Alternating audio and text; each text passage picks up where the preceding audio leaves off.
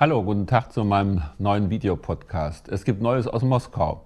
Am 12. Dezember hat Boris Gryslov, der Vorsitzende der großen Kreml-Partei Einheitliches Russland, dem russischen Präsidenten Putin vorgeschlagen, als nächsten Präsidenten ins Rennen zu schicken, Dmitri ähm, Medvedev, äh, der äh, bisher erster stellvertretender Premierminister war. Putin hat darauf positiv reagiert. Wer ist dieser Dmitri Medvedev eigentlich? Was wissen wir über ihn?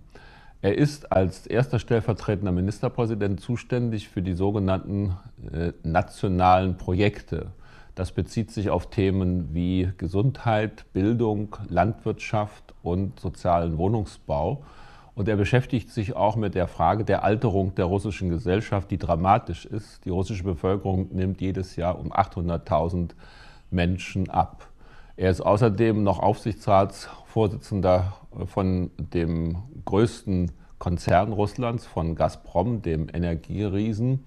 Und er stammt aus der frühen Zeit von Putin in St. Petersburg gehört zu den sogenannten Petersburger Liberalen. Der 13 Jahre jüngere Mann war ein ganz enger Weggefährte von Putin, der ihn 1999 nach Moskau geholt hat, wo er seinen Wahlkampf geführt hat und wo er längere Zeit auch die Präsidialverwaltung äh, geführt hat, später auch als Chef des Präsidentenapparates.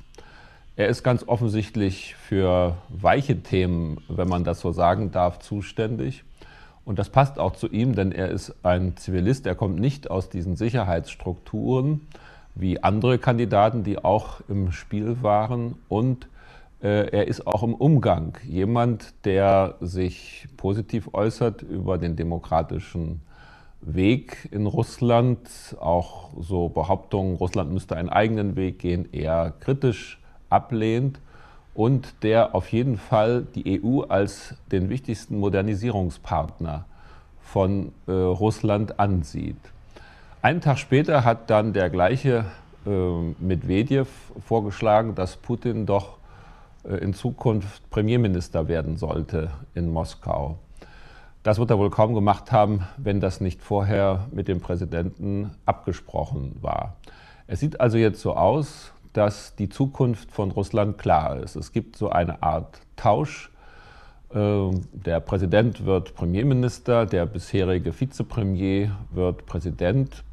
Und es gibt gute Chancen, dass das Ganze schon am 2. März nächsten Jahres entschieden wird. Denn 60 Prozent aller befragten Russen haben gesagt, wenn der Präsident einen Kandidaten vorschlägt, dann würden sie den wahrscheinlich wählen, auch wegen ihres Vertrauens in äh, Wladimir Putin.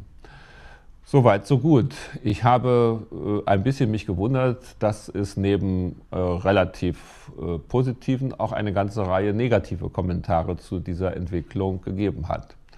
Ich weiß nicht so richtig warum, denn einmal denke ich, ist die Person von Dmitri Medvedev, wie ich beschrieben habe, eigentlich eine gute Nachricht.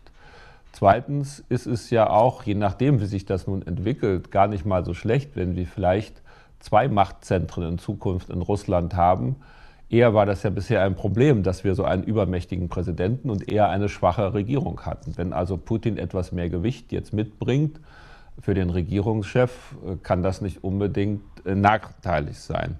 Außerdem hat äh, Putin damit durchaus nicht verstoßen gegen sein Versprechen zu sagen, er will eine Regelung seiner Nachfolge so machen, dass dabei die Verfassung nicht verletzt wird, ja auch nicht der Geist der Verfassung verletzt wird.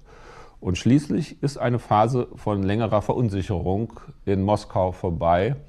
Die Aktienkurse in Russland sind auf einen neuen äh, Höchststand überhaupt geklettert und alle sind eher erleichtert, dass jetzt die lange Unsicherheitsphase, wie wird es denn in Russland weitergehen, offenbar zu Ende geht. Soweit vielleicht äh, doch meine Einschätzung zu einem wichtigen weltpolitischen Vorgang und ansonsten noch eine schöne Adventszeit. Alles Gute.